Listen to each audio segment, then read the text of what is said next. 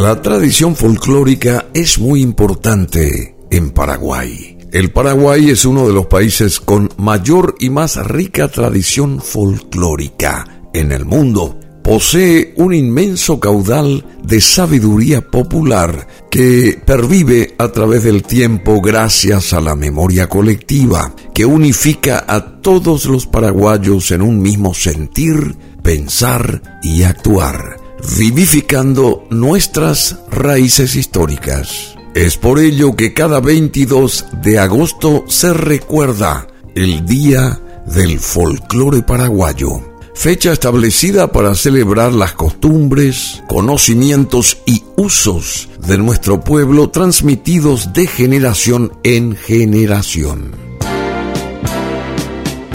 La palabra folclore abrevia de alguna forma el significado del saber del pueblo y fue utilizada por primera vez por el arqueólogo inglés William John Thoms, que con el seudónimo de Ambrose Merton la publica en la revista londinense Athenaeum el 22 de agosto de 1846. La palabra está compuesta por dos voces inglesas, folk que quiere decir pueblo, y lore, el saber popular, la ciencia del pueblo, para definir al saber popular los conocimientos, usos, modos, costumbres, transmitidos de generación en generación, en definitiva, lo que se transmite de boca en boca, que trasciende, se incorpora a nuestras costumbres y desconoce toda autoría.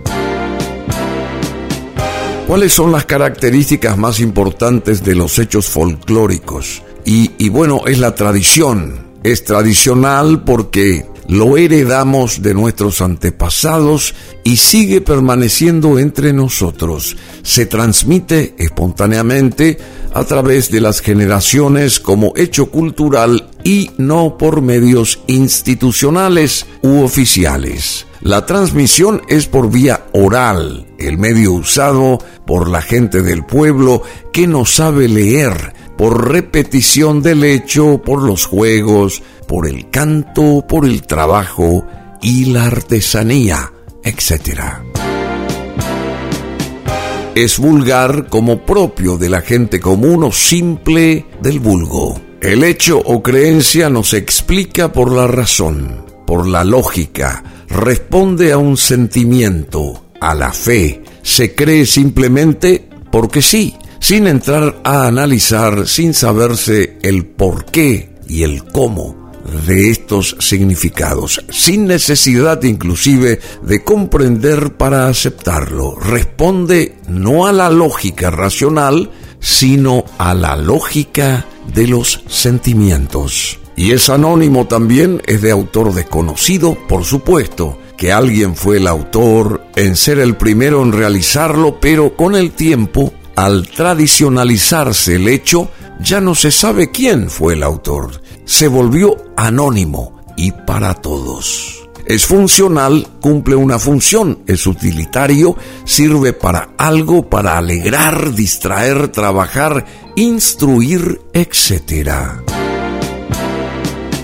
También es espontáneo, aparece en el momento menos pensado, pues es el producto de las circunstancias, de las distintas situaciones o acontecimientos. Nadie puede vaticinar que en tal o cual momento se producirá un hecho folclórico. La herencia cultural es lo que se denomina folclore y nos identifica como pueblo. Incluye también los conocimientos espirituales, incluye también los conocimientos espirituales y materiales con aplicaciones prácticas en los distintos momentos de la vida de la comunidad. Sus características principales se resumen en que es predominantemente oral, es un factor de identidad nacional, es anónimo, siempre vigente, que perdura en la memoria popular y es dinámico. Es así como forman parte del folclore, entre otros, los casos Ñemombeú, como Perurimá y Puixaixí, el arpa paraguaya, los mitos como el Yateré, el pombero, el luisón o luisón. Las leyendas como las de Ucua Bolaños y Ñan. Las supersticiones, los juegos, las religiosidades populares, las comidas típicas, el tereré, la medicina natural, algunas artesanías, danzas, la música, por supuesto, y el ñenga. También forman parte del folclore nacional el ñandutí. Este bordado está inspirado en la tela de araña. ñandutí significa tela araña en guaraní. Según la leyenda, cuenta además con el aopoí, la tela rústica bordado por artesanas muy habilidosas, únicas en el mundo, quienes hoy en día conquistan los mercados internacionales con calidad y buen gusto. Los bordados, la cerámica, los sombreros de paja, pirí, por ejemplo, las esculturas de madera, la plata y el oro afiligranados forman parte de la gran variedad existente en la artesanía local.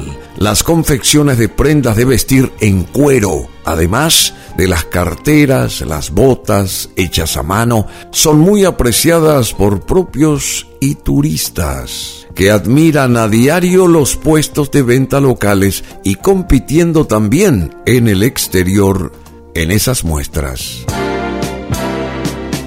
Las comunidades indígenas elaboran arcos y flechas, collares de plumas y otros numerosos productos originales. El arpa paraguaya y las guitarras brindan a la música típica el toque justo para escucharla y bailarla en los numerosos festivales. La guarania, música nativa suave y romántica, es ejecutada por un trío integrado por un arpista y dos guitarristas. La orquesta típica paraguaya está compuesta además del trío básico, de algunos violinistas, de un doble bajo y de un acordeonista.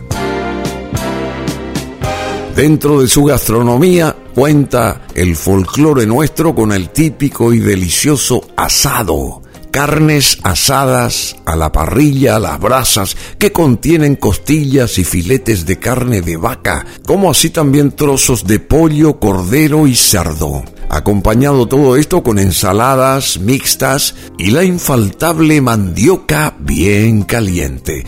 Tampoco faltan el delicioso soyo, so'o, yosopú, bori bori, beyú, el chipazo o, chipa con carne molida con condimentos como relleno, el pastel mandió y muchos otros. Como bebida tradicional está el tereré, con infusión de remedios yuyos, agua fresca, la hierba para los días de calor y el mate, infusión de remedios yuyos, agua hervida, hierba para los días de frío. La danza paraguaya en sus distintas manifestaciones, galopera, baile de la botella, solito, pericón, campana, forman parte de nuestro folclore nacional.